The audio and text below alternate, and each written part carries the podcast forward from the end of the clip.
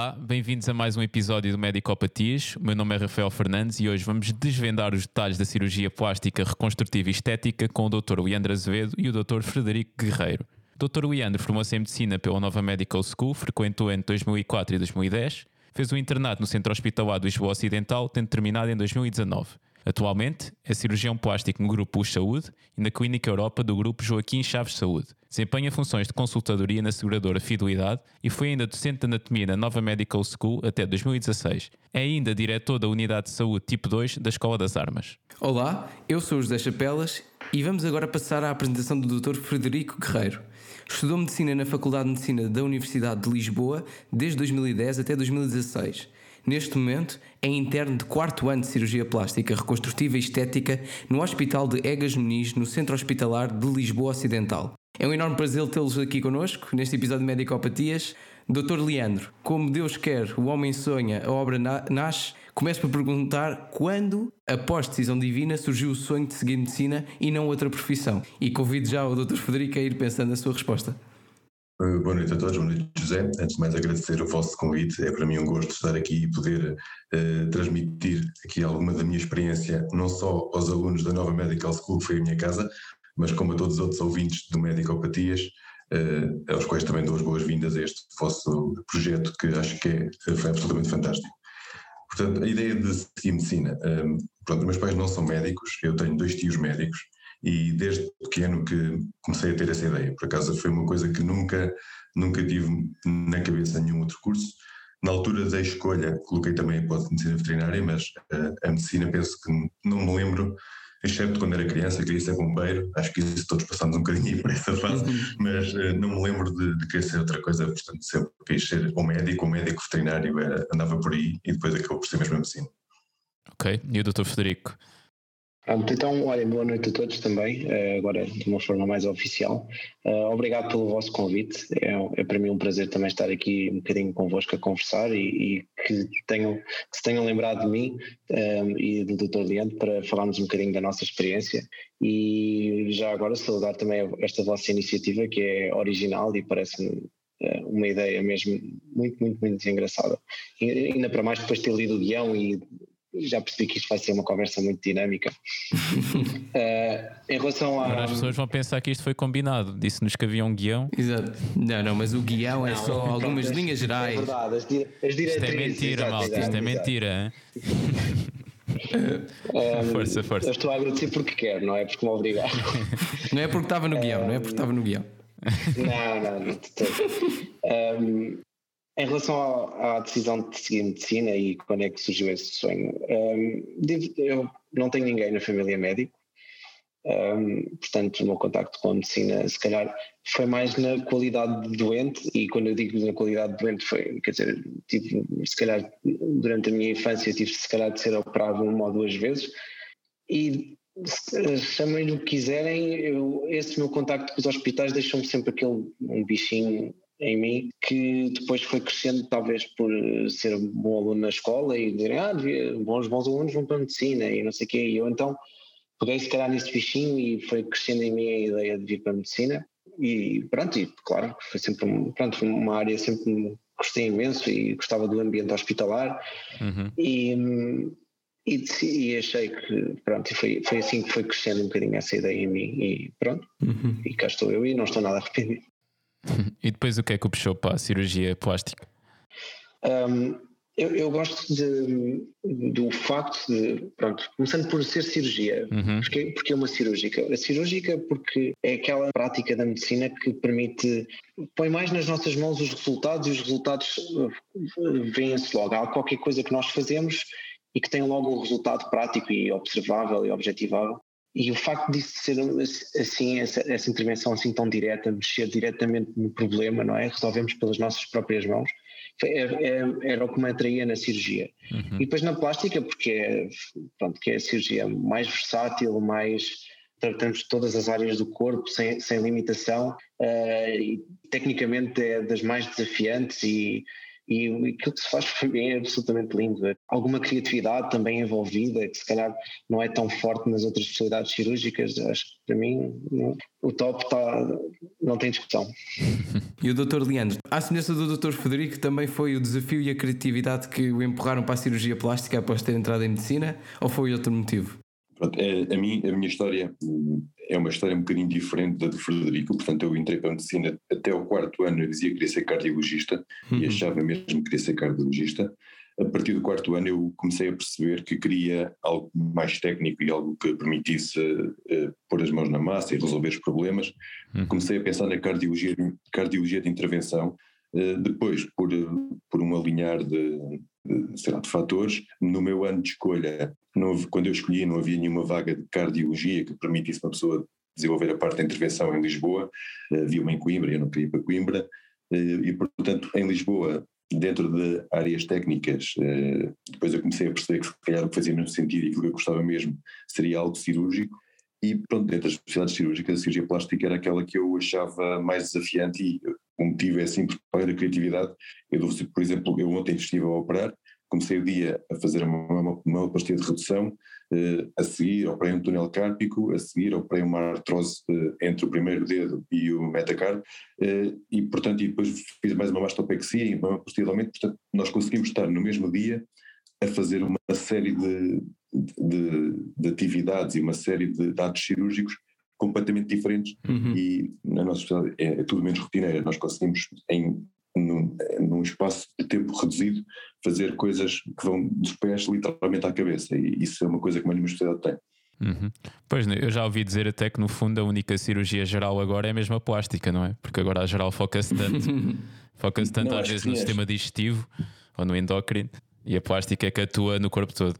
Acho que é correto dizer isso, porque nós de facto atuamos no corpo todo. Claro que depois, eh, eu sou especialista há dois anos, claro que depois, eh, à medida que o tempo passa, Muitas vezes tentamos uh, subespecializar um bocadinho mais de alguma coisa, há, há, uma área que depois nos começa a chamar mais a atenção e que nos precisamos dedicar um bocadinho mais a ela, mas de facto nós durante o internato, e o Frederico está numa fase uh, fulcral do internato, que é o quarto ano, e está neste momento uh, precisamente a começar a, a, perceber que já sabe fazer uma grande parte das, dos procedimentos de cirurgia plástica e, e, começa a perceber aquilo que gosta mais e que menos gosta. Um, mas de facto é, é a mais abrangente que existe nesse aspecto, porque dominamos um conjunto de técnicas que nos permite resolver problemas dos vários foros e aos vários níveis. Uhum. Portanto, mais, mais, do que uma especialidade de procedimentos, é uma especialidade em que dominamos técnicas e essas técnicas permitem-nos depois resolver problemas. É isto o bonito da especialidade e é isso foi isto que se calhar me chamou um bocadinho e na altura tive a oportunidade de privar com alguns cirurgiões plásticos e de os acompanhar na sua atividade e de facto gostava do, do que via, do que, do que me era permitido experimentar e pronto, e acho que foi isso que me puxou. Uhum. Certo. Eu ia no fundo agora colocar outra questão que é a, a semana de um, de um, cirurgião plástico não é nada rotineira, até nos deu o exemplo do seu dia de hoje, uh, que era muito, muito variado. Foi, foi, foi, ontem.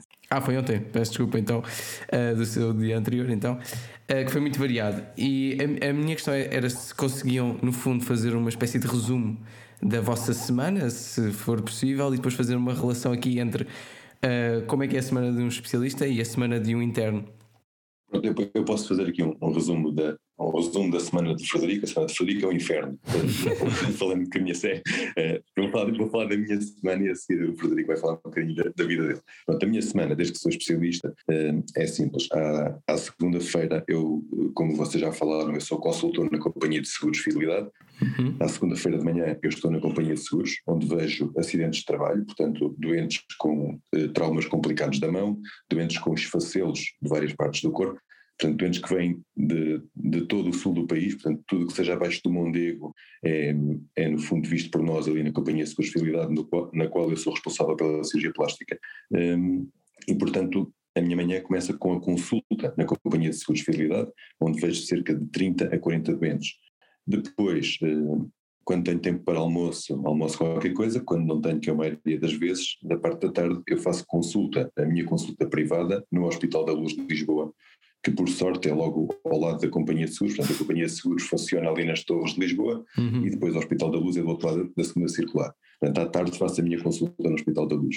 Uh, também à segunda-feira eu estou de apoio à urgência do Hospital da Luz e, portanto, quando entra alguma coisa urgente para ser eh, operada, é operada depois, eh, quando eu termino a minha consulta, portanto, a partir das 20, é operada alguma urgência que possa eventualmente entrar. À terça-feira, durante a manhã, eu, eu, estou dedicado, portanto, à unidade que coordeno no Exército e durante a tarde estou dedicado novamente à Companhia de Seguros, eh, sendo que à terça-feira à tarde faço mais alguma consulta e, eh, e revejo processos que foram operados nos sítios e que têm resultados que podem ser melhorados. E à terça-feira, eh, a partir das seis da tarde e até a hora que, que for, opero os doentes da Companhia de Seguros. Portanto, uhum. como faço a consulta na segunda e terça, à terça-feira, ao fim do dia, faço as cirurgias. À quarta-feira de manhã, opero num hospital do Grupo Luz, que é no Hospital da Luz de Oeiras, uh, e à quarta-feira à tarde faço consulta nesse mesmo hospital. Depois, à quinta-feira, uh, é o dia que eu faço consulta ou na Clínica Europa ou num consultório onde também trabalho na, na Augusta Guilherme. E, e à quinta-feira uh, à tarde opero habitualmente os meus doentes uh, privados que, na Clínica Europa. Depois à sexta-feira opero no Hospital da Luz de manhã e à sexta-feira à tarde faço novamente consulta no Grupo Luz. Portanto, a nossa semana vai aqui um bocadinho sendo equilibrada entre doentes cirúrgicos, que todos os nossos doentes à partida são cirúrgicos, mas doentes cirúrgicos estão neste momento a ser operados ou, doentes, ou seguimentos, não é? Portanto, nós temos que equilibrar sempre a consulta, onde vemos os doentes que necessitam de cirurgia, ou seja, os pré-operatórios, uhum. depois temos os tempos cirúrgicos que tentamos intercalar eh, e assim temos os pós-operatórios. E eh, soma-se a isto um bocadinho o apoio ao internamento dos sítios onde operamos, não é? Portanto, eh, o grosso da nossa atividade, a grande maioria é cirurgia ambulatória, ou seja, que não obriga a internamento, mas claro que alguns destes doentes que eu opero nos vários sítios, e eu tenho esse problema que é opera em vários sítios e obriga a mandar um bocadinho a correr de um lado para o outro, alguns dos doentes que operamos têm que ficar internados e quando têm que ficar internados temos depois que dar apoio ao internamento e temos que ir vê-los e temos que, lhes dar alta e, e acompanhar uhum, claro. a sua evolução clínica. Portanto, mas assim, em suma, a semana, como eu tenho vários, vários locais onde trabalho, a minha semana é um bocadinho a saltar entre estes locais uhum. e a tentar eh, conciliar as coisinhas todas. Muito bem. Deixa-me já agradecer a forma sistemática. Eu pensava que estava numa aula de anatomia com o Dr. Ian, foi dos primeiros convidados que me disse: à segunda faço isto, à terça faço tal, quarta e por aí fora. Não, porque, Não sei se o doutor. Efetivamente, a minha semana está, está organizada uh, praticamente ao minuto, porque é a forma que eu tenho de conseguir gerir, de gerir várias coisas que eu tenho. Uh, e como, lá está, como tenho atividades em vários sítios diferentes, tem que ser organizado ao minuto claro. para se conseguir uh, gerir isto. E, portanto, é, tem que ser mesmo, tem que ser sistemática, porque se não for sistemática não se consegue gerir. Uhum. Claro. E o Dr. Frederico consegue sistematizar o, o inferno que foi descrito? Bem, acho que é assim, não, não tem todo o dinamismo que tem a vida do Dr. Leandro, mas pronto, eu lá está, também sou interno e tenho as atividades eh, do centro hospitalar onde sou escalado em vários, em, pronto, todos os dias num sítio diferente. Uh, de uma forma geral, nós acompanhamos as atividades do nosso orientador de formação. A cirurgia plástica Todas as cirúrgicas são um bocadinho assim, mas talvez a cirurgia plástica ainda mais. Há uma grande relação do, do interno com o tutor. E, e, e no nosso serviço, uh, onde o nosso tutor está, nós também estamos. A regra geral funciona assim. Uhum. Um, posto isto, o tutor de vez em quando não tem atividades no, no, no serviço, não, não tem um bloco, não, que infelizmente não há bloco todas as semanas para determinados especialistas, uh, para, determinados especialistas, portanto um especialista não, não, não opera necessariamente todas as semanas, por exemplo, no Bloco Central, mas uh, nós depois, a partir somos escalados, uh, quando não estamos com o nosso orientador, estamos com outro especialista a ajudar, a aprender, pronto, no fundo estamos inseridos num serviço e todo, todos os especialistas têm algo a acrescentar à nossa formação, independentemente do nosso tutor. Portanto, vai depender sempre um bocadinho disso. Eu, ah, no nosso serviço, às segundas-feiras funciona a unidade de cirurgia de ambulatório e consulta para metade dos elementos do serviço tem consulta nesse dia. E eu como, como não estou não sou dessa metade uh, ou estou escalado na, na, na, cirurgia de ambulatório ou então estou de urgência. O meu dia de urgência varia semana a semana. Não é uma coisa que seja particularmente comum. Geralmente há uma escala de uh, toda, faço as terças e depois faço fim de semana ou faço segundas, etc. O meu dia varia um bocadinho, porque, porque normalmente faço urgência com o tutor e o meu tutor, por já ter passado determinada idade, deixou de fazer urgências, portanto eu faço com todos os especialistas do serviço. Mas pronto, isto é só um pequeno à parte à minha vida, uhum. Eh, portanto, à, à, rotina. Portanto, à segunda-feira ou estou num destes dois sítios, à terça é um, um, dia com bastante com mais atividade no nosso serviço, há pequena cirurgia uh, e há também uma ou duas salas de bloco central a funcionar. Às quartas-feiras é o dia de maior atividade do serviço, portanto há cirurgia de ambulatório, há pequena cirurgia, há blocos centrais a funcionar. Uh, à quinta-feira é o nosso dia de consulta, temos consulta de manhã, que começamos logo de manhã cedo e é até às horas que for, depende, o volume depende um bocadinho às vezes da quantidade de doentes que se operam na urgência, comparar a nossa consulta, o número de primeiras consultas, o número de seguimentos que, tínhamos, portanto acaba por, por depender um bocadinho disso. E às sextas-feiras, no nosso serviço, é o dia da, da visita clínica, uh, que entretanto pronto, está, está assim a meio gás por causa do, da pandemia, e também todas as semanas uh, um dos internos do serviço e nós, e nós temos uma escala anual, uh, faz uma apresentação sobre um tema para, para o nosso serviço, seja um journal club ou seja a revisão de um tema teórico. Uhum. Um, portanto, é mais ou menos o dia alocado à atividade científica. Uh, depois, ao mesmo tempo que temos, estamos escalados para estas atividades, temos de orientar os nossos estudantes que estão, que estão na enfermaria, temos de os ir ver diariamente, uh, e temos também, de, temos também uma escala de apoio aos hospícios, por exemplo, para apoio aos outros serviços hospitalares, e portanto a nossa atividade depois acaba por ser gerir um bocadinho onde estamos escalados e depois o, o trabalho que temos a seguir um, e, e, pronto, é um bocadinho isso. Em termos da atividade no, no centro hospitalar é um bocadinho isso. E depois um, desde muito cedo que também somos eh, chamados a ir ajudar os nossos orientadores na sua atividade privada, que é o que a esmagadora maioria tem, e isso também é mais uma oportunidade para estar, participarmos em cirurgias, conhecermos uhum. uma, a realidade da medicina privada, que não é não, não tem nada a ver, nem, nem, nem o tipo de, de doente, não é, ou de paciente, que procura esse tipo de serviços, portanto é uma realidade completamente diferente e que é, faz parte da nossa especialidade, portanto acabamos por ter um, um bocadinho de contacto com isso tudo. Certo. Uhum. E há, há, pouco, ainda há pouco o, Dr. Leandro fez-nos uma síntese do seu, das cirurgias que realizou anteriormente e ia perguntar uh, ao Dr. Frederico, enquanto interno, que, que, cirurgias é que, é que se faz mais e, e pelo menos as que gosta mais, quais é que são mais apelativas? Um, é assim, no, no, âmbito do Sistema Nacional de Saúde, as, as cirurgias que se fazem são uh, no âmbito quase exclusivamente reconstrutivo.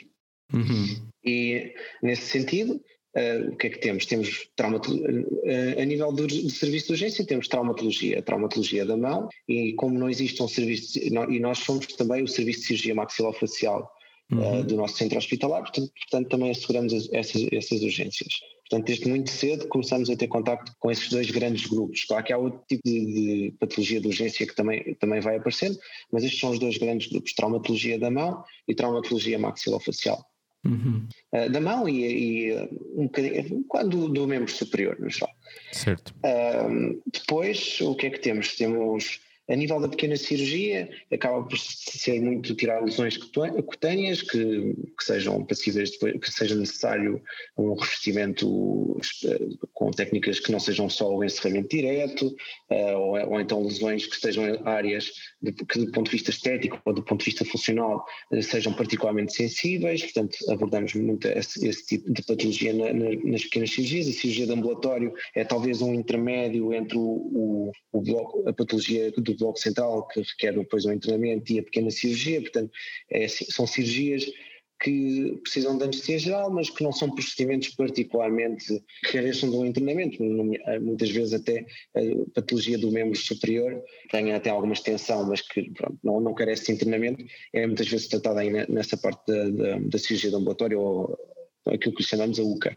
Uhum. Uh, no Bloco Central, o que é que nós costumamos operar, operar mais? Uh, há, há bastantes cirurgias de contorno corporal, de, em, em, contexto pós-bariátrico, uh, em termos de, de, de, patologia reconstrutiva, quer dizer, há, há, temos um núcleo bastante forte de reconstrução mamária, o nosso serviço oferece todos, todas as, as técnicas de, reconstrução mamária que existem, sejam com reconstrução com material aloplástico ou próteses, ou então com tecido muitos autólogos, e, e, aí até entra a nossa vertente da, da microcirurgia, que são um grupo de, de técnicas que são tal, talvez tecnicamente mais complexas, e, e, o nosso serviço faz isso com, com alguma rotina, o que, é, o que é bastante positivo, e nós somos desde cedo confrontados com, com essas técnicas mais avançadas. Uhum. Uh, temos também o otorrino do nosso serviço, também faz muita cirurgia oncológica da cabeça e pescoço, e com a qual nós colaboramos para para fazer os revestimentos uh, ou para, e, e, outras reconstruções.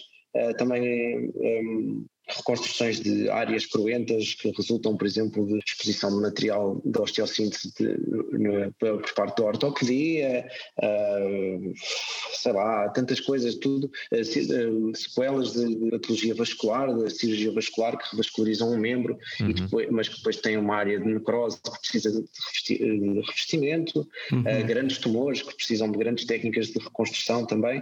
Uh, portanto, temos, temos um bocadinho de tudo e, felizmente, no nosso serviço uh, temos contacto com, diria, a grande maioria de, de grupos de patologias pronto, que, que existe para a cirurgia plástica uh, e, nesse sentido, pronto, é, são, são sempre coisas muito variadas. Claro que há coisas que são mais frequentes, mas, no fundo, ao longo destes seis anos, posso dizer pá, que, que dá, dá para ver um bocadinho de tudo. Uhum. Muito bem. E agora pergunto ao Dr. Leandro Falou-nos há pouco também o que atraiu na cirurgia plástica eram as técnicas e se calhar as patologias com que cuidava. E pergunto-lhe então quais é que são, o que é que, o que, é que o atrai mais dentro de técnicas, entrando assim em algo também mais técnico. É assim, eu, eu estou um, invariavelmente muito ligado à cirurgia da mão, porque como estou na companhia de seguros eh, fidelidade, onde fundamentalmente vemos muita traumatologia eh, pesada da mão, estou muito ligado à, à cirurgia da mão, aliás, faço parte do, do grupo de cirurgia da mão também da Luz Saúde e é uma área que, que, eu, que eu gosto e que eu uh, realizo com frequência. Uma área que eu também gosto invariavelmente e tenho vindo uh, a desenvolver cada vez mais é a cirurgia estética.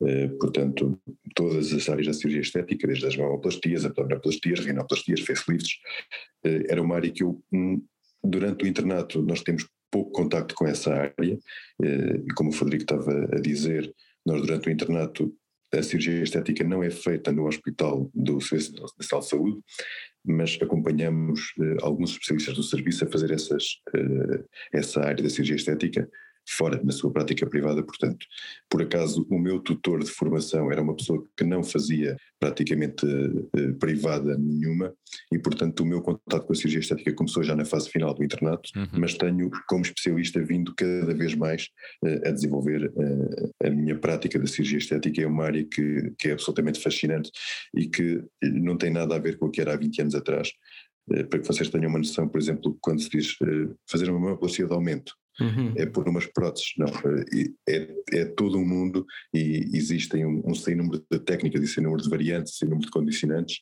que nos faz ter que perceber para cada doente qual é a melhor solução para aquele doente.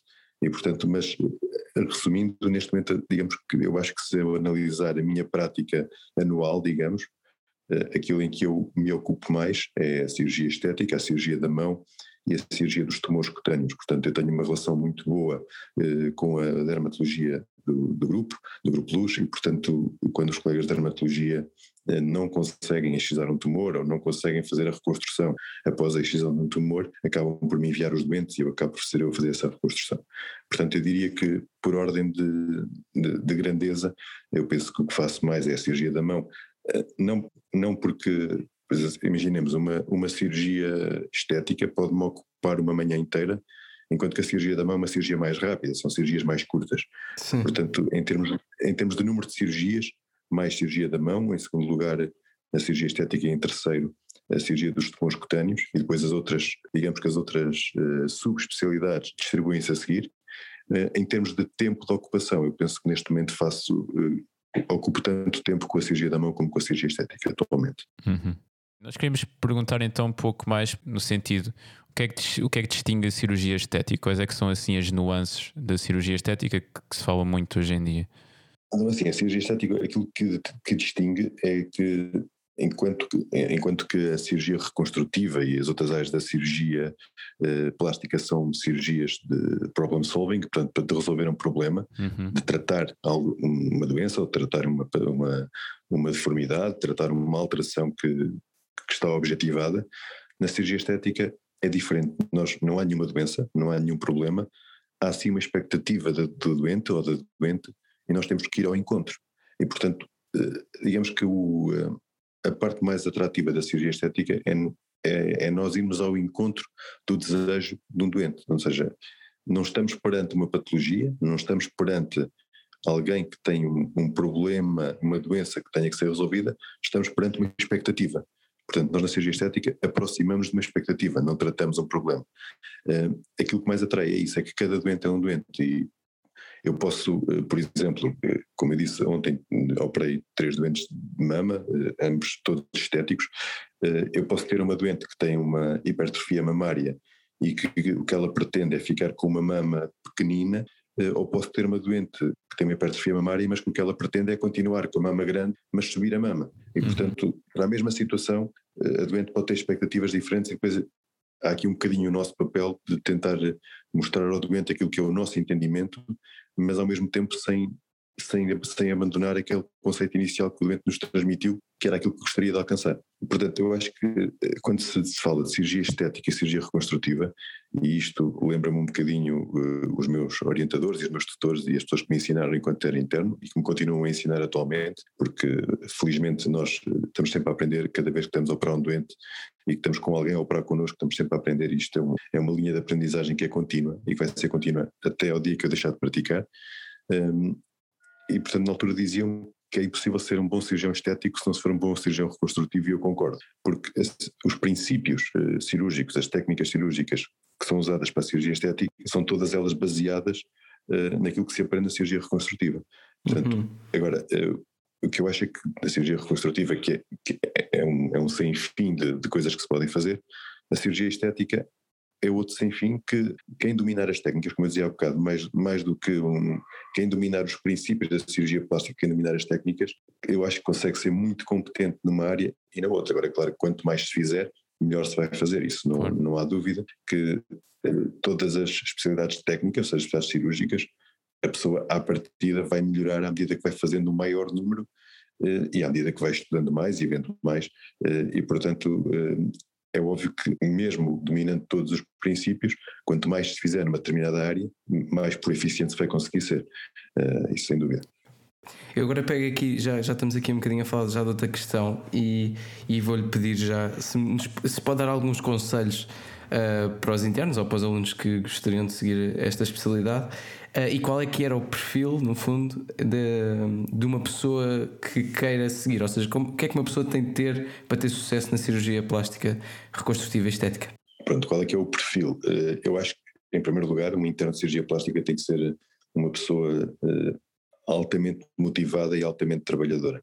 Eu vou-vos dar um exemplo. Quando eu entrei para o, para o internato, fazia-me imensa confusão e agora eu vou dizer isto, mas uh, se calhar se, se alguém da, da, Autoridade de Saúde ouvir vai achar muito estranho, fazia imensa confusão fazermos urgência e no dia a seguir estarmos a trabalhar na mesma. Uh, nós fazíamos a urgência e no dia a seguir continuávamos a trabalhar, saímos da urgência de 24 horas e o normal e o expectável era irmos para o serviço. E eu, quando cheguei ao serviço, quando comecei o meu internato, isso fazia-me alguma confusão. Então, mas porquê é que eu tenho que ir para o serviço já tive urgência 24 horas? Uhum. E depois, com o tempo, eu, eu percebi que, eu, que quer eu, quer os meus colegas, não íamos para o serviço porque tínhamos que ir. Íamos para o serviço porque já tínhamos feito urgência 24 horas, mas no dia a seguir ia haver uma cirurgia, que era uma cirurgia que, que nunca tinha havido, ou era uma cirurgia diferente, ou era uma técnica diferente ou com um colega que estava a iniciar uma técnica que nunca tinha sido feita e era a nossa vontade, era a nossa iniciativa estar presente nessa cirurgia. Portanto, eu acho que é um bocadinho uh, o ser interno de uma especialidade exigente como esta, é um bocadinho um modo de vida. Uh, nós entramos e temos que ter, são seis anos de, digamos que temos que abnegar e temos que abdicar de muitas coisas para conseguirmos vestir a, vestir a camisola e, eu acho que quem for para, uma, para esta especialidade, como esta ou outras, que têm o mesmo grau de exigência e o mesmo grau de dedicação, eh, acho que efetivamente tem que estar preparado para ter seis anos de, de uma dedicação muito grande. Porque, uhum. para além desta, desta, e uma coisa que, que o Frederico que é interno do quarto ano, como já falámos, não falou, mas que lhe ocupa garantidamente grande parte do seu tempo, é o, o, preparar as cirurgias, o estudar as cirurgias, o, o, fazer os relatórios, o produzir ciência, publicar artigos, preparar comunicações, preparar congressos. Portanto, o interno de uma especialidade desta está, eh, quando não está a operar, ou quando não está no hospital, ou quando não está a ver doentes, está a preparar, ou está a estudar, ou está a preparar um artigo, ou está a escrever um artigo, ou está a investigar. Portanto, é uma uhum. especialidade altamente exigente do ponto de vista da dedicação. Portanto, quem quiser ir para a cirurgia plástica tem que estar preparado para se dedicar eh, de corpo e alma para abdicar um bocadinho de algumas coisas que, que eu gostava de fazer e, e, que vai deixar de ter muito tempo para as fazer, porque de facto é uma especialidade muito exigente nesse ponto de vista. Eu, eu penso que uh, uma realidade que, que, o Frederico também já tem assistido, tem entrado cada vez mais internos para a cirurgia plástica. Na altura que eu entrei, entramos no país todo, entramos cinco, atualmente entram cerca do dobro. Isso tem uma vantagem, é que do ponto de vista do trabalho que é obrigatório, dilui um bocadinho esse trabalho. Uhum. Agora, quando o interno quer crescer como interno e quer ser cada vez melhor e quer aprender cada vez mais e quer aproveitar todas as oportunidades para aprender, tem menos. Claro que uh, tem menos e, e, vai ter que estar mais presente para conseguir aproveitar o, o pouco, o pouco que, que vai havendo mas acho que qualquer pessoa que se, que se apaixone pela especialidade facilmente, digamos que não é sacrifício nenhum a dedicação e o, claro. e o ir à procura. É isso. E agora perguntava ao Dr. Frederico quais é que são os teus conselhos para colegas como nós, que estamos daqui a uns anos a, a, escolher e que podemos pensar ou não ir para a cirurgia plástica, o que é que acha que é importante dizer? Bem, é assim, eu acho que aquilo que o Dr. Leandro disse, não dá para fugir a isso, quer dizer, a dedicação tem de ser muita, o trabalho tem de ser muito, seja ele nas horas que passamos no bloco ou passamos a preparar os doentes para irem ao, para, para irem ao bloco ou passamos a, a, cuidar dos doentes depois de os operarmos, uh, seja depois já ajudar na atividade privada, depois Uh, quando chegamos a casa, trazemos muito trabalho para casa, apesar disso ser uma coisa relativamente eh, comum a todas as especialidades médicas, mas nós uh, temos de preparar antes da cirurgia, temos de estar, preparar a cirurgia e temos depois de, de, ter ainda mais trabalho de casa a seguir, quer dizer, a seguir uh, virmos de um dia cansativo, temos de preparar apresentações, temos de preparar artigos, temos de preparar uh, as cirurgias que venham na semana a seguir, continuar a estudar a matéria para, para os exames, uh, para os exames anuais, portanto, há sempre alguma coisa para fazer e, há, e, e uhum. portanto, é, tem uma grande carga de trabalho. Para além disso, é, é, a questão da disponibilidade. nós temos de, de estar definir prioridades na nossa vida e, e se calhar e durante estes seis anos uh, a nossa prioridade tem de ser o, o internato e, e, com isso vem se calhar negar certas coisas que, que não, não nos apetecia muito negar, ou seja, um, ehm, estarmos saída do banco e termos de trabalhar no dia a seguir, uh, temos de nos dedicar, uh, vou-vos dar ainda um exemplo, esta semana estive de urgência na segunda-feira, tudo bem, fui trabalhar na, na terça, uh, trabalhei até, cheguei a casa para aí depois na terça às oito da noite, e, e quando chego a casa dizem-me que um, no, na urgência, nesse dia, um, tinha aparecido um doente que tinha tido uma amputação traumática do antebraço, uhum. pelo antebraço, e que iam fazer um reimplante, que é uma que é, para já, e é um, um chamado macro reimplante, ou seja, uh, uma peça de grandes dimensões.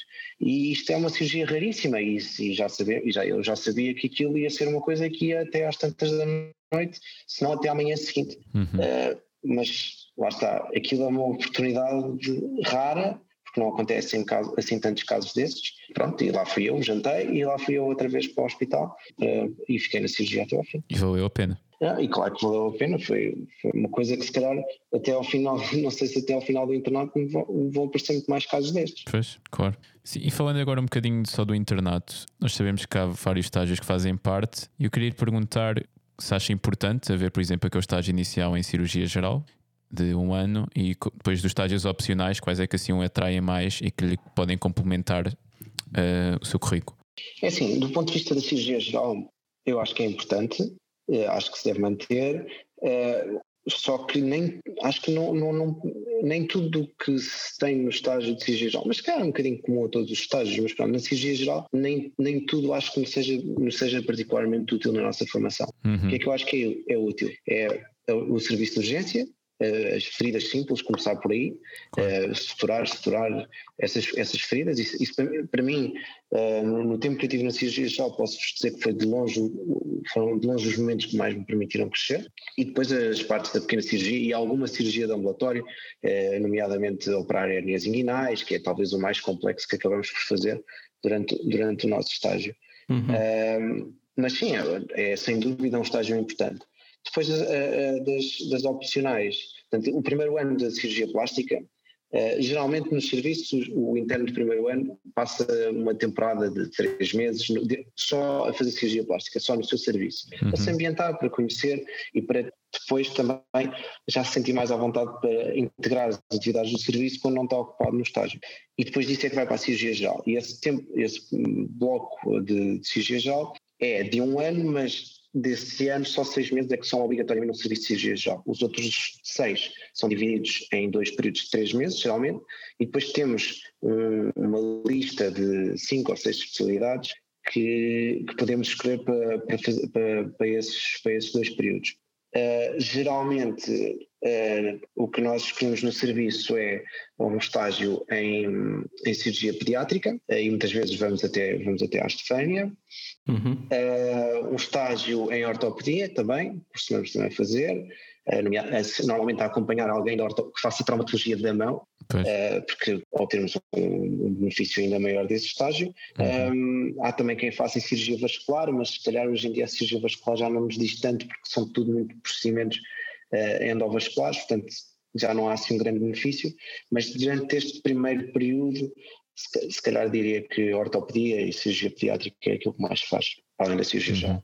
Mas depois dentro do internato há uma, há uma forte componente em cirurgia plástica em termos de proporção. Isso, não, isso é muito evidente nesta, nesta especialidade. Dos 72 meses, e corrija-me se estiver enganado, 51 são só em cirurgia plástica. Isto advém do facto, e é que estávamos a falar um bocado de, da cirurgia plástica ser tão, ser tão vasta, ou seja, tem tantas áreas e, e concorda com tanto tempo, ou acha que podia ser mais variado em termos de contacto com outras especialidades? Não, eu, não, eu concordo. Acho que, acho que o contacto que temos com outras especialidades está bastante assegurado no, no nosso programa de formação e, e, até depois até acabamos por aprender muito é porque, porque, no ambiente hospitalar quando estamos só na plástica também colaboramos muito com essas outras especialidades. Portanto há muita coisa que vem da dermatologia da, da, da ortopedia da otorrino portanto da reumatologia também. Portanto há muitas especialidades que depois com, com as quais nós contactamos e também acabamos por aprender um pouco com eles. Uh, e digo-vos já 50, estes 51 meses é o um mínimo porque depois o, quando estamos de estágio, muitas vezes um, também continuamos a participar nas atividades do serviço da plástica. Portanto, se calhar o estágio não é em vez da plástica, mas é para além do que temos para fazer no serviço de cirurgia plástica, também estamos de estágio. Portanto, e, temos, e, e pronto, eh, sempre o estágio é a prioridade, mas depois a seguir à tarde, se houver uma cirurgia uh, ou se houver qualquer coisa no serviço para fazer, vamos lá e fazemos. É a tal disponibilidade que é necessário, não é? Exatamente. E agora pergunto ao Dr. Leandro como é que funciona na cirurgia plástica, como é que funcionou para si, que já é especialista, eh, a diferenciação. Por exemplo, falou-nos que se diferenciou na cirurgia da mão, como é que isso aconteceu? Foi, foi preparando ao longo do internato? Eh, portanto, eu ao longo do internato eh, eu já tinha algum contato com a cirurgia da mão. Eu comecei a ajudar, a ajudar na companhia de seguros fidelidade, ainda era interno, e comecei a colaborar com a equipa da mão da companhia de seguros. E, e, portanto, automaticamente eu pensei, ok, já que eu vou, já que eu vou trabalhar aqui, eu tenho que ser bom no que vou fazer aqui. Uhum. E portanto, durante o meu internato, eu fiz um estágio de dois meses uh, em Valência com o Dr. Pedro Cavadas, que é, portanto, provavelmente a maior sumidade europeia em cirurgia reconstrutiva e cirurgia de, de, de grandes traumas da mão. E portanto, tive dois meses com o Dr. Pedro Cavadas e depois fiz também um fellowship em cirurgia da mão, eh, cá em Portugal, na, na SPOCMA, na Sociedade Portuguesa de Cirurgia da Mão. Ehm, e, portanto, esse, isso foram dois, digamos que duas formações extra que eu achei por bem fazer para, para me tornar proeficiente e para me tornar uh, o melhor possível nessa área. Uh, depois, uh, na área da, na outra área que eu também me dedico e que também acho que é difícil nós sermos bons se não formos à procura, que é na cirurgia estética, passa muito por ir a cursos, por ir a congressos. se eu acho que que a minha formação está deficitária na área da cirurgia estética da mama, pois com certeza se é um curso de cirurgia da mama no Brasil, em Bruxelas, onde for, uma pessoa entramos para o avião e vamos. E só assim conseguimos uh, melhorar e otimizar uh, as nossas, os nossos skills, as nossas capacidades. Porque efetivamente o internato, uh, quando vocês perguntaram se 51 meses se é demais, 51 meses é de menos. Como, como o Frederico estava a dizer e bem, nós temos um bocadinho o princípio e a filosofia de que quando estamos em estágio, nós não estamos em estágio de ortopedia em vez da plástica, nós estamos em estágio de ortopedia e organizamos o estágio de ortopedia de tal maneira que se houver um momento em que nos estejamos precisos na ortopedia e uma vez que, que, o estágio funciona no mesmo hospital onde estamos a fazer o nosso internato, uhum. pois com certeza que esse momento em que nós estamos precisos, nós vamos para a plástica e vamos aproveitar para, para estar a, a transformar os 51 meses no mais próximo possível dos 72. Portanto, para nós, prolongar ao máximo. Ao máximo aproveitar aqueles 72 meses para, para, absorver o máximo possível. Mas claro que uma especialidade tão vasta como é a nossa, mesmo depois de especialistas, é, é uma aprendizagem contínua, é uma aprendizagem contínua e ainda ontem, eh, ontem teve a haver um webinar de rinoplastia à noite de 4 horas e eu tive a assistir ao webinar, eh, vai haver um webinar agora no final da semana de mama, vou estar a assistir ao webinar.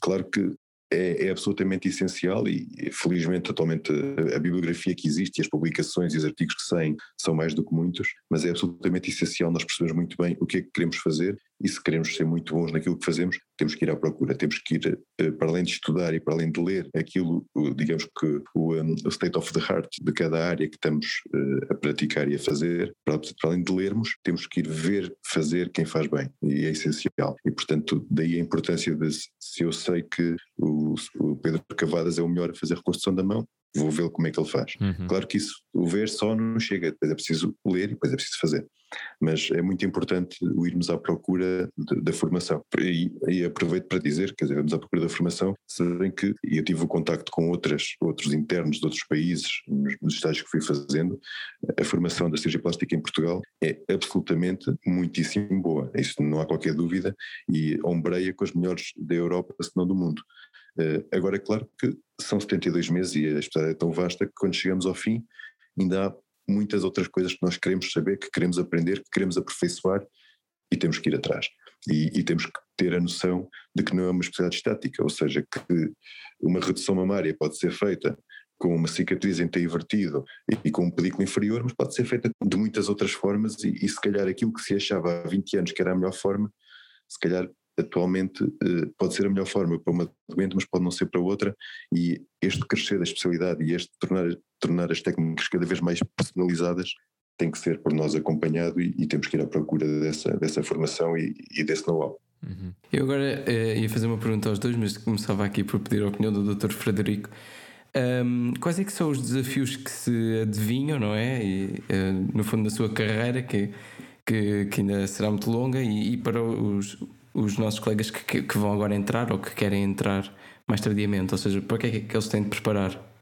Eu acho que têm de se preparar para o facto de sermos cada vez mais a entrar todos os anos. Como o Dr. Leandro disse, no ano dele entraram 5, no meu entraram 10 ou 11, se não me engano. Uhum e infelizmente isto não é acompanhado por um aumento dos tempos operatórios que cada serviço tem, pelo menos no nosso isso não se verifica e tanto quanto sei isso também não acontece em mais lado nenhum. O que isto significa é que somos cada vez mais para o mesmo número de oportunidades e às vezes até menos, porque esta, com esta pandemia podem ter a certeza que muitas das cirurgias, claro, tumores cutâneos e outras coisas prioritárias e urgências, claro, continuávamos a operar, mas muita da nossa atividade é uma atividade que não não, não se consegue dizer que seja absolutamente prioritária, quer dizer, quem Portanto, há, há, coisa, há, pronto, há muita coisa que ficou para trás.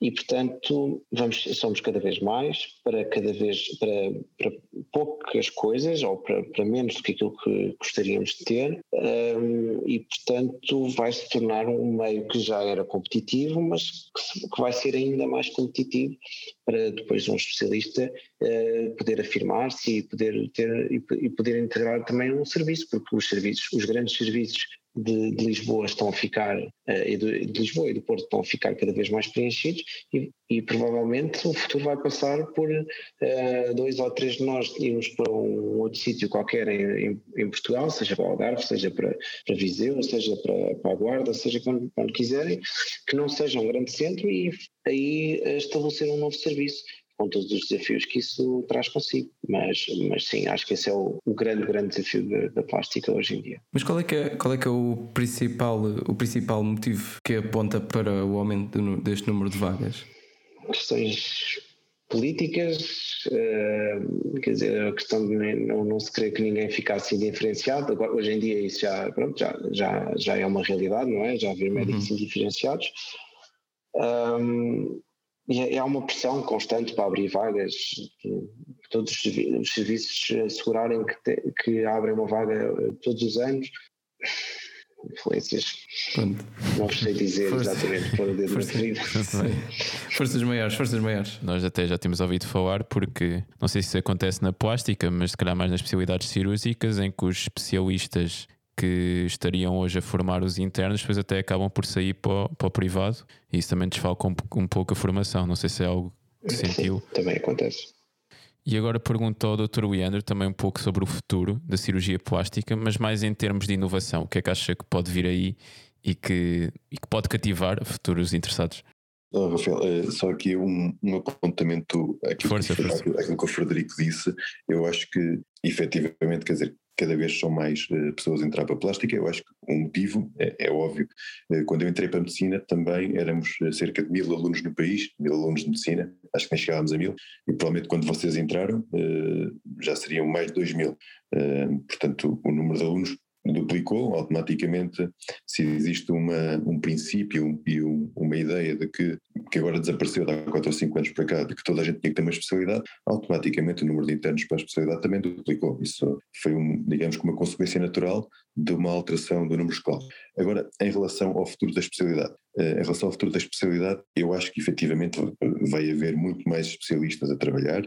Eh, se aqui há 30 anos atrás qualquer cirurgião plástico que, que, fosse capaz de cumprir quatro ou cinco técnicas eh, básicas eh, tinha a sua vida e o seu futuro e o seu lugar assegurado, porque, porque em terra de céu quem tem olho é rei.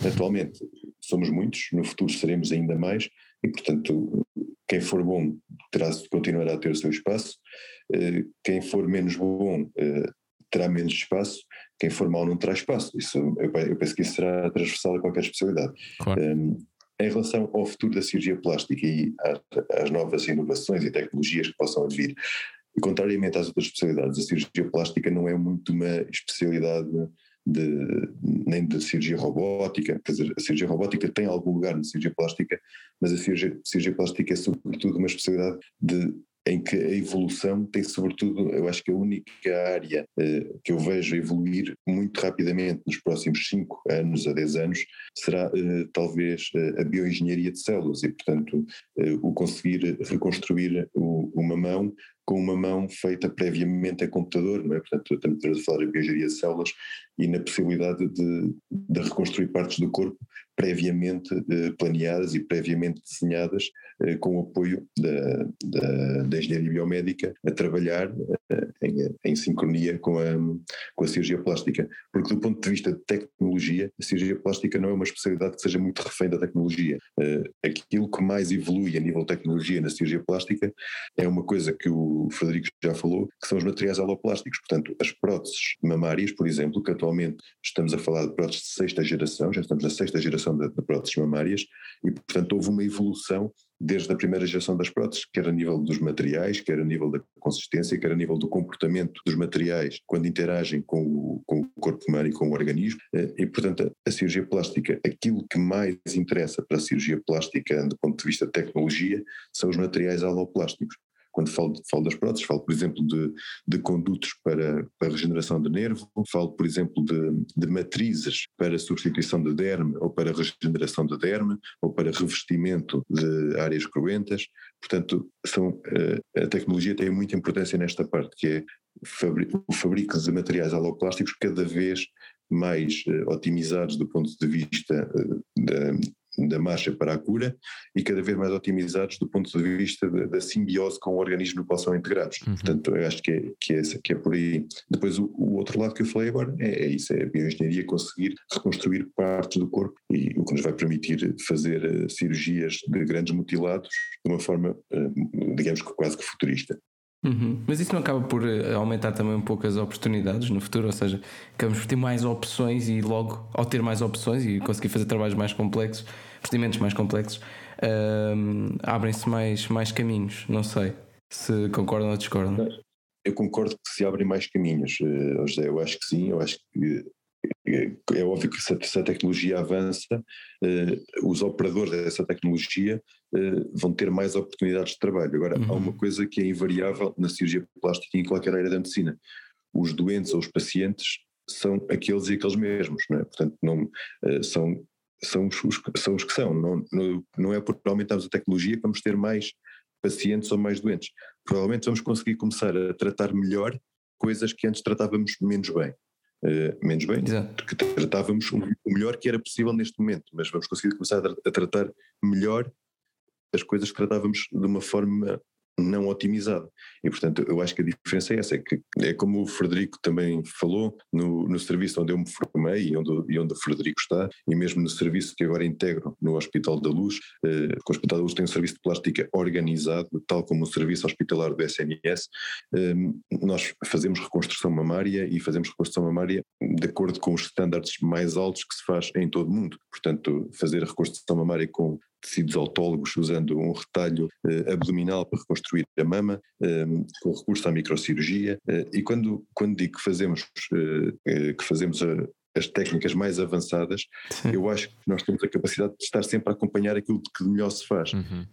agora, quando vocês me dizem que o, a tecnologia avançar vai criar mais oportunidades, claro que sim, mas também a tecnologia que temos hoje é uma tecnologia altamente avançada em relação ao que tínhamos há 20 anos.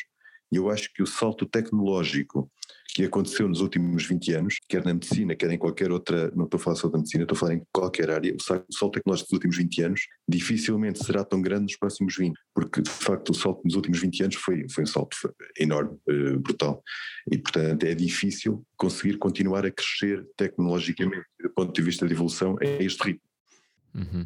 Bem, obrigado aos dois por nos terem dado esta explicação tão grande da cirurgia plástica e falar dos vossos percursos aqui na nossa história da doença atual. E como manda a boa medicina, vamos agora passar aos antecedentes pessoais.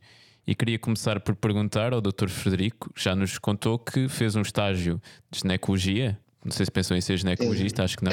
Em Munique. O que é que, o que, é que levou a fazer esse estágio? Queria ter uma experiência no estrangeiro.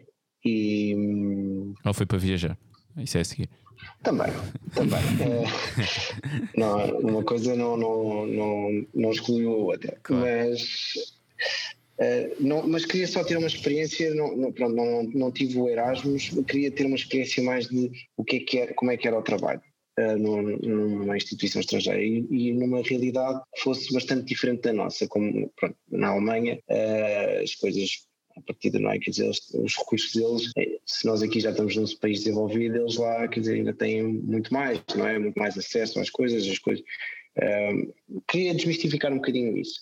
E o estágio de ginecologia tinha a duração de um mês e eu pensei, olha, vamos lá ver como é que isto é. Porque na Alemanha, porque por hobby, estava a aprender alemão na altura ah, okay. e já agora aproveitei e, e, porque já tinha estado em Munique antes e adorava a cidade e continuava a adorar. Uh, e pronto, juntei essas coisas todas. Apeteceu-me. Certo. Um, e desmistificou essa, essas questões ou não? De facto eles têm mais mais possibilidades ou não é assim tão megalómano é, em termos de, é, é Diria que a grande diferença é em termos de, de infraestruturas, não é? das condições de trabalho, quer dizer, isso, isso não, há, não há dúvida, eles trabalham em umas condições muito melhores que as nossas, as coisas, as coisas é, tudo, é tudo novo, está sempre tudo uh, super, uh, super organizado, quer dizer, é, é, é cultural, é cultural e também do ponto de vista económico, não é? eles têm outras possibilidades que nós não temos. Um, e isso nota-se. Uh, do ponto de vista científico, é assim também. Eu, lá está, era um aluno de sexto ano, de ginecologia e obstetrícia também não percebia assim tanto. Uhum. Uh, tinha tido uma cadeira há pouco tempo antes, mas quer dizer, que espírito crítico é que eu teria? Mas não, nem era. Eu, quer dizer, acho que não, não é por aí, quer dizer, não, nunca seria por aí eles serem lá melhores médicos do que cá, não acho que isso seja verdade, uh, acho que nós fomos todos, depois acabamos todos por ir, os sítios mais desenvolvidos vão buscar informação aos sítios top do mundo, quer dizer, às fontes, às fontes com maior evidência. Portanto, eh, se eles conseguem, nós também conseguimos, não, não é por aí. É mais em termos de infraestruturas e de capacidade do sistema onde estamos inseridos de dar resposta às nossas necessidades. Uhum. Uhum. Um, eu, eu, agora passava aqui a palavra ao, ao Dr. Leandro uh, e no fundo gostava de perguntar, que sabemos que tem um percurso, e já falámos ainda há pouco, um percurso militar, e era para perguntar quais é que foram as experiências uh, nessa, nessa área, que para muitos ainda é, não têm um contacto tão direto. Não, é assim, no, no, no mundo militar uh, nós, digamos que é toda uma vida é um acumular de, de, experiências de coisas diferentes que, as outras pessoas nem conseguem às vezes perceber muito bem as dinâmicas. Eh, eu acho que o principal, eu tive que interromper a especialidade durante um ano, portanto no ano de 2013 eu interrompi a especialidade e uh, fiquei como médico responsável de uma unidade militar em Santa Margarida, ali próximo de, de Abrantes, e nesse mesmo ano fiz parte uh, da Força de Reação Imediata, chamada FRI, que é precisamente a força que neste momento está a coadjuvar a Task Force da vacinação da pandemia. Uhum. E, portanto, era uma força que eu integrei durante um ano e que tudo o que fosse respostas de crise, nós estávamos preparados para, para dar essa resposta.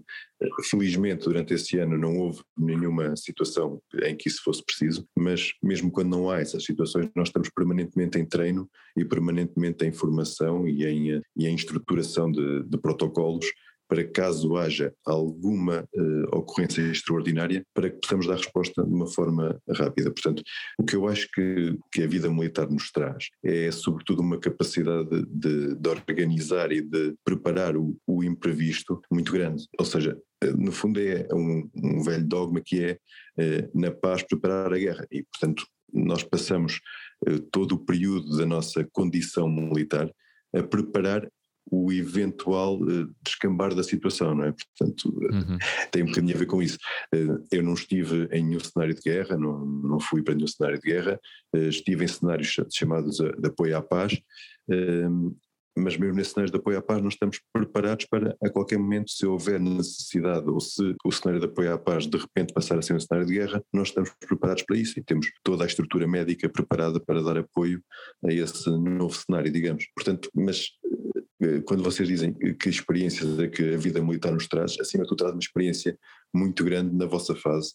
Eu fiz a minha formação eh, médica como militar já na altura e, portanto, nós fazemos toda a formação da faculdade a ter ao mesmo tempo formação militar na academia militar e isso acho que nos dá uma coisa muito importante para o resto da vida que é uma capacidade de trabalho muito grande porque obrigou-nos a fazer o digamos quase que dois cursos ao mesmo tempo porque estamos a fazer formação militar ao mesmo tempo a formação uhum. académica e dá-nos eh, uma, uma bagagem, uma capacidade de trabalho grande para o futuro. Agora, uh, atualmente o que a vida militar neste momento uh, me traz é uma capacidade de organização, de liderança, de dirigir que, que de outra forma numa fase tão precoce da minha, da minha carreira eu ainda não teria. Portanto, eu estou a dirigir um serviço numa unidade militar, é óbvio que, que eu aos 36 anos nunca estaria a dirigir um serviço uh, no mundo civil ou no mundo da, da medicina privada. Portanto, acho que nos, nos obriga a crescer profissionalmente de uma velocidade diferente. Não sei se é melhor ou se é pior, é diferente. É mais intenso, pelo menos é mais intenso, absolutamente, com, com, as, eh, com as consequências e, e as vantagens que isso Exato. Pois é uma questão de gosto. Quase. É uma questão de gosto. Sim, mas o Dr. Yander disse-nos no início que sempre pensou seguir medicina, mas também uh, sempre pensou ser militar, então?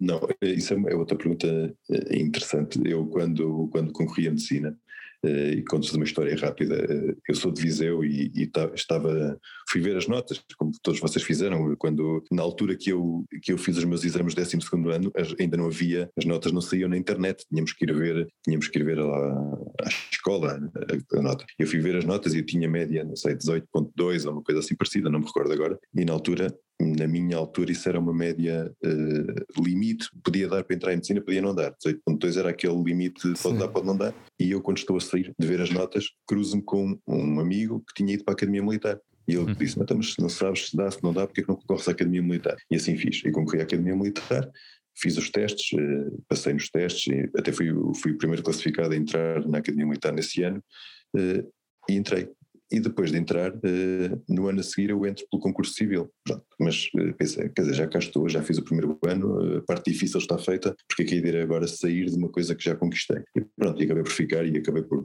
digamos, por, eh, por, por, entranhar aquela vivência e a partir daí já não quis mais, eh, mais largar aquilo.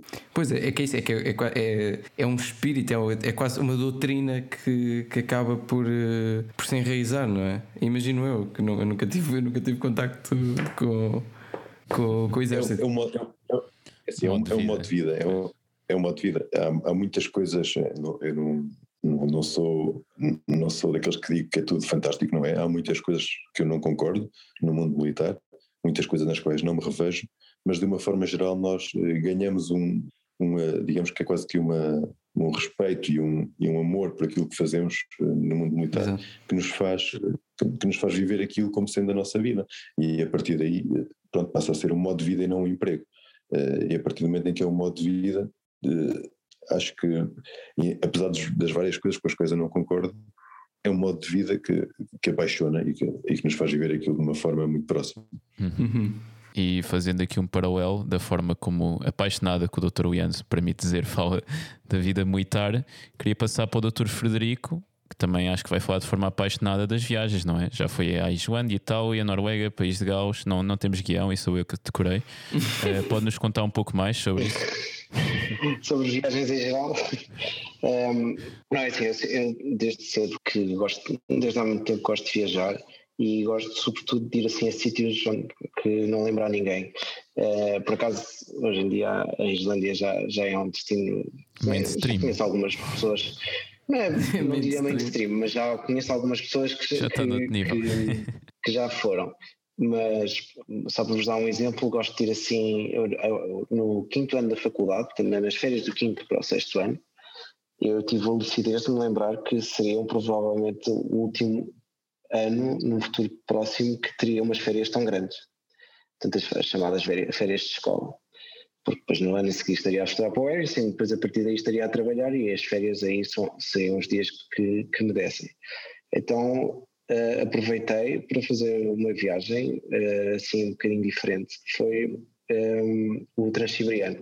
Uh, apanhei um voo para São Petersburgo, na Rússia, e fui até à Mongólia, isto tudo sempre de comboio e parando por, por alguns sítios pelo meio. Uh, atravessei a Mongólia também de comboio, uh, e depois desci a China praticamente também toda de comboio até Hong Kong. Uhum. A Mongólia é, a Mongólia é um país que de facto muito pouco muito pouco conhecido. Como é que foi a experiência? Sim, é, é, pronto. Quando eu gosto de dizer que vou assim a sítios que não lembram ninguém, claro que tenho de falar da Mongólia, porque acho que é assim o exemplo mais evidente. Portanto, não, não conheço mas pronto, gosto de ir assim a esses sítios e adorei a sensação de estar eh, literalmente do outro lado do mundo uh, completamente longe de tudo e basicamente explorar alguma coisa, para mim era nova, era como se eu fosse a primeira pessoa no mundo ali.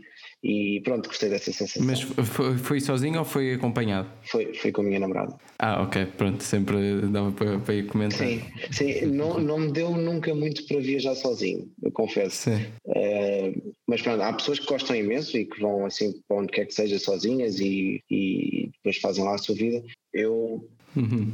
Sim, sim. Eu partilho, eu partilho essa perspectiva, pá, porque depois vamos estar lá. Não, mas essas pessoas também, quando, acho que muitas vezes quando fazem essas viagens sozinhos, também vão com aquele intuito de conhecer os locais e, e quase se enturmarem nas culturas. Portanto, sim, é sempre... sim, exato, exato. Se calhar vão com outro exato, é diferente. mais do que só conhecer aquele um determinado E quando se vai acompanado, partilham-se memórias, no fundo, acho que é um bocado esse o intuito. Sim, sim, isso também é muito giro. Uhum. Um, eu agora ia colocar aqui uma pergunta ao Dr. Leandro continuando no tema das paixões, uh, tem uma paixão por fotografia, se bem que confessou, uh, confessou ainda há pouco que agora esse hobby está um bocado está um bocado parado devido às circunstâncias da, da, da, sua vida mais mais atarefada. Mas onde é que começou esse, esse hobby? Sempre sempre sempre partilhou desse gosto ou, ou foi algo que foi surgindo então, eu, eu era, era, aluno da, da vossa faculdade e, e, havia na faculdade um concurso que não sei se ainda existe, que era o Futuroscópio, uh, ou Fotoscópio, assim que é o Fotoscópio. Uh, e Portanto, eu no, quando estava no primeiro ano da, da faculdade já existia esse concurso uhum. e eu tirei na altura com uma máquina fotográfica banal do meu pai, tirei umas fotografias e enviei para o concurso e percebi que, que pronto, que tinha algum jeito. E na altura o meu pai percebeu-se desse jeito e nesse mesmo ano ofereceu-me uma câmara, uma coisa já a sério, eh, e eu comecei a fotografar, tanto quando estava no, a fotografar a sério, quando estava no segundo ano da faculdade.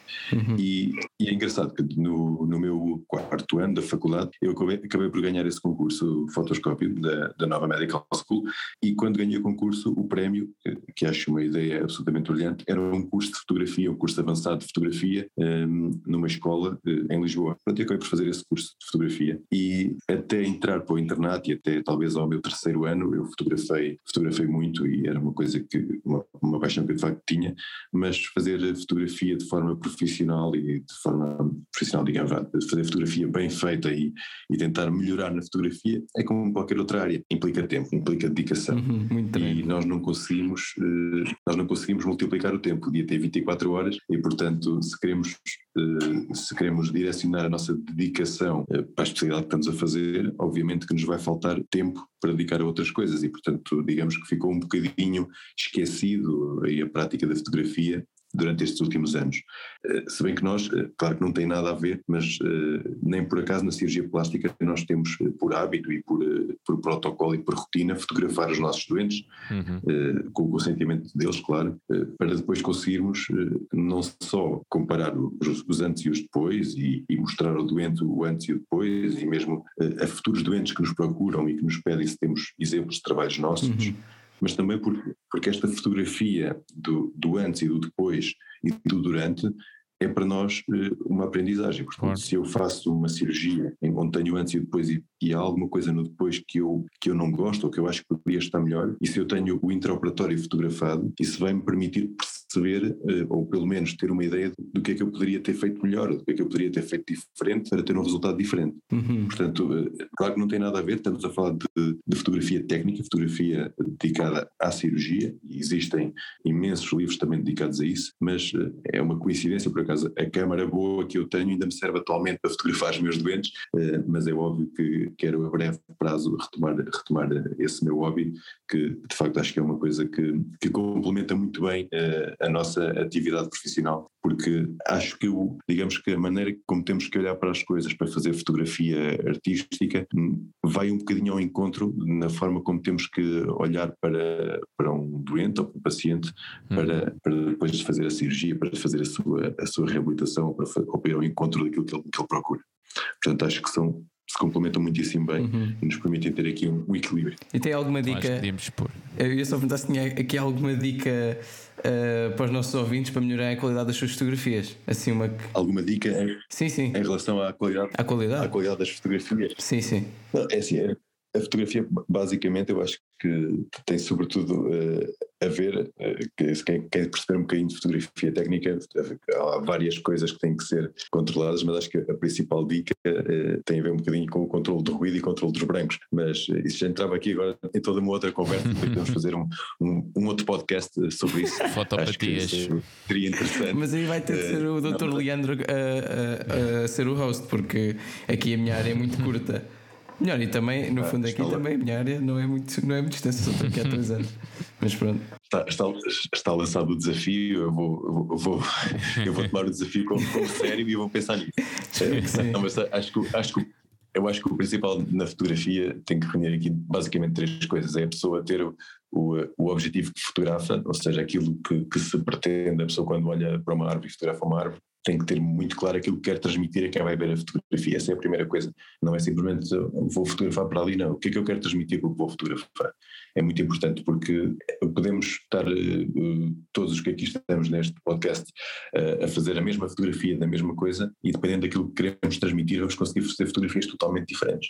E portanto a primeira coisa é o que é que queremos transmitir com o que estamos a fotografar. A seguir tem um bocadinho, é óbvio que não se consegue fazer boa fotografia com mau material, mas estamos numa, numa altura em que quer dizer que qualquer pessoa que tenha um bom telefone já consegue fazer fotografia muito a sério com um bom telefone, já não é necessário como antigamente. Claro que fotografar com uma câmera boa é diferente, mas fazer fotografia atualmente é, é mais fácil porque a tecnologia, lá está, o salto tecnológico dos últimos 20 anos foi incomparavelmente maior do que qualquer salto noutras décadas e qualquer salto que vai haver futuramente, isso não tenho dúvida. E a outra coisa que eu acho que, que é importante, a terceira coisa que eu acho que é importante é de facto uh, conseguir ter uma boa exposição, um bom controle de brancos e um bom controle de ruído. É, se juntarem estas, estas variáveis, teremos uma boa fotografia certamente. Já sabem os nossos ouvintes, fotopatias dentro de um, dois meses, pode ser que apareça aí. e já agora, no, fazendo parte do programa de internato de cirurgia plástica, acho que o Dr. Leandro é a favor. Portanto, o Dr. Frederico daqui a um ano vai ter que fazer o curso, se calhar. Acho que sim. Ah, aproveito para dizer que, que, para quem gosta de livros com, com imagens, a cirurgia plástica é a especialidade certa. Porque nós temos muito, muitos, muitos bonecos. Muitas fotografias. Absolutamente. Até os nossos relatórios. Ah, pois. Bem, agora vamos passar ao exame objetivo, uhum. que é um jogo em que vos damos duas opções e têm de escolher uma, sem compromisso. Podem explicar ou não, se acharem apropriado. E começo por perguntar ao Dr. Frederico: Pug ou Bulldog francês? É pá, pego. é pá, se tenho de ser honesto. Uh, doutor, uh, doutor Leandro, Sernancelho ou Lisboa? Uh, essa é muito difícil, agora apanharam-me. Sernancelho ou Lisboa é difícil. Uh, Sernancelho, Sernancelho, sem dúvida. Eu adoro viver em Lisboa, adoro viver em Lisboa e tenho é uma cidade pela qual estou completamente apaixonado desde que, desde que mudei para cá, uhum. mas é sempre muito bom voltar às nossas origens e, e onde temos as nossas pessoas. Uhum. Também se devem tirar boas fotos aí. Absolutamente, muito, muito bom. Tira-se boas fotos em qualquer sítio, mas uh, em Sernancelha acho que é mais fácil, porque é mais fácil uh, escolher para qualquer sítio que, que se aponte, é fácil encontrar alguma coisa que fica bem. Bem, que elogio rasgado a Sernancelha agora. Este, qualquer lado é belo. Agora para o Dr. Frederico, China ou Mongólia? Hum, essa é difícil. Sernancelho.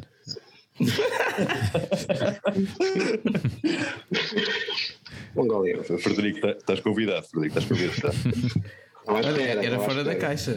Era fora da caixa. Se calhar eh, já foram mais. Hum. Ainda não foi, ainda não foi. Boa pois, terra, pá. E já foi a Islândia, que agora é mainstream.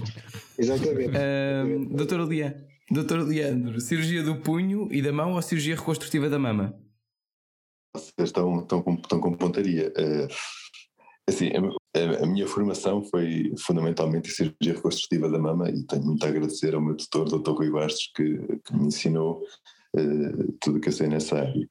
A uhum. cirurgia do punho é uma coisa mais recente, uh, mas é assim, eu, eu acho que, que, que, a paixão pela cirurgia reconstrutiva da mama consegue ganhar. Acho que sim, acho que consegue uhum. ganhar. Ok. Agora para o Dr. Frederico, músculo palmar longo ou plantar? Palmar longo. Palmar longo. Não tem nada a dizer sobre palmar longo?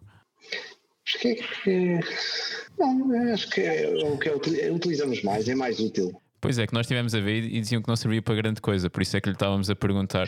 Ah, não, tem, tem, tem as suas utilidades. Nós arranjamos as suas utilidades. Ok. Do que eu vi era só no orangotango, mas pronto, acho que vamos entrar por aí. Há verdadeiros, há verdadeiros orangotangos entre nós, não vamos ser. Uh, doutor, doutor Leandro, Saving Private Ryan ou, ou Rambo? Eu não sou fã do Rambo, não sou fã do Rambo, portanto, portanto... por incrível que pareça, por incrível que pareça, esta foi fácil. Pronto. Boa, boa. Uh, agora para o Dr. Frederico: retalho ou enxerto? Gosto mais de retalhos. Ok. Uh, para o Dr. Leandro, facelift ou blefar, ou blef, ai, peço desculpa, blefaroplastia? eu, tenho, eu tenho estes momentos aqui. É que vocês, vocês não sabem, mas é que eu, eu encravo muitas vezes. Eu, eu já quase duvido de gaguez. Não, isso é, é a internet. A internet está com esse problema. tipo, é por isso Não, uh, facelift ou blefaroplastia. É assim, por acaso, uh, habitualmente quando fazemos um, um facelift, ele está temos que fazer a blefaroplastia associada, porque à partida a flacidez cutânea que nos leva e que nos obriga a fazer um facelift, eh, ou seja, a flacidez cutânea que se manifesta na pele da face e da região geniana, eh, é a mesma flacidez que se manifesta nas pálpebras uhum. e, portanto, habitualmente até, até, são procedimentos que se fazem eh, em simultâneo e combinados. Claro que o facelift é uma cirurgia, uma cirurgia grande, uma cirurgia a sério, para, para 4, 5 horas. A blefaroplastia é uma cirurgia mais rápida, se for só de pálpebras superiores, cirurgia para, para menos de uma hora, se for das quatro pálpebras para duas horas e pouco, mas habitualmente são duas cirurgias que se fazem de forma combinada e que se fazem na mesma doente ou no mesmo doente no mesmo tempo cirúrgico, habitualmente. Uhum. Agora pergunto ao Frederico: uh, depois de uma árdua semana no inferno, futebolada com amigos ou relaxar no sofá com um pug? É pá, agora, agora é que me tramaram. Não posso levar o pug ao jogo de futebol, não? Porque não, não é? Acho que não é proibido ainda. É, ainda não. Pois é, é, é assim neste momento só dá para estar no, para estar no sofá, mas se calhar vou escolher a futebolada. Tenho muitas okay. saudades e depois do inferno sabe bem também. Pois, acredito, acredito. É, posso aproveitar, eh, enquanto, não sei se ainda, se isto ainda se mantém, eu penso que agora está um bocadinho parado por causa da, da pandemia, mas enquanto eu fui interno, interno no, no hospital onde o Frederico é interno agora, nós tínhamos as nossas futeboladas semanais e isso fazia parte, era quase que curricular. Fazia quase team building. exatamente. exatamente. É, e, e, não era só entre a cirurgia plástica, nós também nós jogávamos muito com, com várias especialidades, mas sobretudo com o otorrino. Aí é que davam um pau. Grande... Aí quando eles vinham é que davam pau. é, exato. Pois, no fundo aí, e agora também com o aumento do, dos cirurgiões plásticos era para aumentar as oportunidades, não é? Exato, exato. Aquela, depois aquelas... podíamos ser cobaias uns dos outros. Exato, que, intervenções à canela. Exato. Cirurgia reconstrutiva. Um, e agora faço a última pergunta para o Dr. Leandro, que é cirurgia plástica, reconstrutiva ou estética? Essa também é difícil, essa é muito difícil. É, como eu digo, eu acho que é impossível fazer bem estética sem, sem fazer bem reconstrutiva, mas uh, não, essa não dá, não dá para responder, não dá, porque efetivamente é assim, é, eu, eu gosto imenso de cirurgia reconstrutiva, atualmente estou a fazer muita cirurgia estética também, uh, mas acho que tendo que dar uma resposta uhum. é reconstrutiva, porque a reconstrutiva é, é, a base, é que nos dá os princípios para fazermos bem a estética. Portanto, tendo que escolher uma, escolha aquela que é, que é o alicerce da outra. Uhum. O, doutor, uhum. o doutor Leandro hesita sempre, mas depois é, a resposta é sempre muito evidente. É pá, isto é difícil, é difícil, mas como esta escolhe a outra, não. é logo esta. Não, isso é, é, a prova, é, é, a prova que nós não temos um guião. Se tivéssemos um guião, era. Ah, ah agora sim. Muito obrigado, doutor Leandro. Agora por nos estar aqui a ajudar. Depois tenho, tenho MBWay, tenho MBWay. e nós temos o um número. Uh, uh, chegámos ao fim do exame objetivo, concordas, Rafael? Yeah, acho que sim. Então chega a altura da epicrise, em que vou pedir primeiro ao Dr. Frederico se podias resumir a sua especialidade em breves barra poucas palavras para cativar. É, a especialidade que resolve problemas. Ok, pronto. Dr. Leandro, já agora, faça favor. Pronto, o Frederico uh, teve bem. O clichê, o clichê da. Menos, menos, menos, palavras do que, do que ele usou não dá. Eu acho que é uma especialidade eh, que tem tanto de trabalhosa como de apaixonante e, e de, de diversificada. Portanto, eh, acho que, que, a melhor maneira de resumir é trabalhosa, apaixonante e diversificada. Muito bem. Zé, dá aí as honras para o próximo passo e último. Uhum. Consequentemente, e ultimamente chegamos então à terapêutica, onde eu vos vou pedir uh, algumas recomendações uh, culturais, nomeadamente um livro, um filme e uma música. Uh, podemos começar agora com o Dr. Frederico, já que foi o, o que falou já há mais tempo. Ora, livro. Eu tive assim. Hum, qualquer um do, do Murakami. Gosto, gosto imenso dos livros dele. Muito bem. Filme ou série? Qual? Uh, a, a, peregrinação. Só para a gente pôr a foto depois no Instagram, do... dá mais jeito. Deixa-me só, já, já li há algum tempo, mas era a peregrinação do rapaz das cores, se não me engano. Até vou, até vou aqui confirmar. Do, não, a peregrinação do rapaz sem cor, é isso. Ah, sem cor. sem cor, sem cor. Uh, gostei muito deste livro e recomendo. Um, filme ou série? Vou se calhar recomendar a última série que vi, até acabei, acabei há pouco tempo, é o Your Honor, com o, o Brian Cranston, que é o protagonista do, do Breaking Bad. Uhum. A maioria de vocês já por conhecer, uh, que é uma série. Não vou dizer que é tão boa como o Breaking Bad, porque não é, mas. Também seria difícil. Bastante. Isso também é verdade, também é difícil, uh, mas pronto, tenho a ele que é um excelente ator e, e recomendo. Acho que são 10, 10 episódios bem passados. Uh, em relação à música, olha, eu gosto, sei lá, não vou recomendar uma, uma música em particular, se calhar vou é, mas vou recomendar talvez uma das minhas bandas preferidas, que são os Pink Floyd. Não nos consegue mesmo dar uma. Num álbum, ah, um álbum. Um álbum, pode ser um álbum. Ah, um álbum, um álbum. Quer dizer, olha, em vez de dizer o Dark Side of the Moon, que é o que toda a gente, se calhar toda a gente conhece, diria o Division Bell. Ok, certíssimo. E agora passa a palavra ao Dr. Leandro para as suas recomendações as recomendações, eu vou se calhar começar ao contrário, começo pela música, porque efetivamente a minha banda preferida também são os Pink Floyd, e uh, isto não foi combinado, acho que talvez a, a música que, que, mais marca é Another Brick in the Wall, agora a música, eu tenho uma relação muito próxima com a música, e eu, o Frederico sabe, eu não opero sem música, opero sempre com música, uh, e portanto eu tenho uma, ouço música ouço música de, de, uma ponta à outra de, de, a nível de estilo musical mas efetivamente se tiver que escolher uma, uma música, uma, se tiver que escolher uma banda, são os Pink Floyd, se tiver que escolher uma música, Another Break in the Wall, acho que seria a minha escolha. Um, em relação uh, aos filmes, uh, como já perceberam, o Rambo não é a minha escolha, eu já, já tinha tido a oportunidade de perceber isso. Portanto, não vejam uh, Rambo. Eu acho. Oh meu, eu vejam Rambo para dizer mal. No fundo é isso. Não, não, não, não, é o meu, não é o meu estilo, o meu estilo de filme, uhum. apenas. Uhum. Eu acho que eh, eu não, não, sou, não vejo muitos filmes, eh, vejo sobretudo séries, mas se tiver que escolher um filme, o Gladiador é um filme que eu acho que toda a gente tem que ver pelo menos uma vez na vida, e é um filme que marca, é portanto o Gladiador. Uhum. Em relação aos livros, eu tenho, eu leio coisas um bocadinho, adoro ler, gosto imenso de ler, leio muito, leio coisas um bocadinho menos, digamos que fora da caixa e, Arte da Guerra. E é um livro, não, Arte da Guerra é um, é um, excelente livro que acho que também toda a gente devia ler. Atenção, é um livro fantástico. Mas tiver que dizer um livro para o, para o, grande público, digamos, eu escolheria um livro do Fyodor Dostoevsky, que é O Jogador. Ah, sim senhor. Ok, pronto. Terminada então a terapêutica, nós damos também por terminado o episódio e queríamos aproveitar para agradecer-vos muito aos dois a vossa presença aqui no Médico Alvatias. Nós é que agradecemos. Nós é que agradecemos. Obrigado. Foi, foi um gosto. E obrigado pelo vosso convite. Muito obrigado a ambos. Muito obrigado. Muito obrigado a ambos e muito obrigado a todos os que nos estão a ouvir. Por favor, continuem a acompanhar o nosso projeto, que nós vamos continuar deste lado aqui a trazer mais especialidades. E é isso. Obrigado tanto aos nossos ouvintes como aos nossos convidados por nos terem acompanhado até ao fim e ouvido estas excelentes recomendações da terapêutica. Esperamos que tenham ficado a conhecer um pouco melhor a especialidade de cirurgia plástica, reconstrutiva e estética Ficamos à vossa espera e até à próxima. Obrigado, Igualmente. Obrigado. Até à próxima.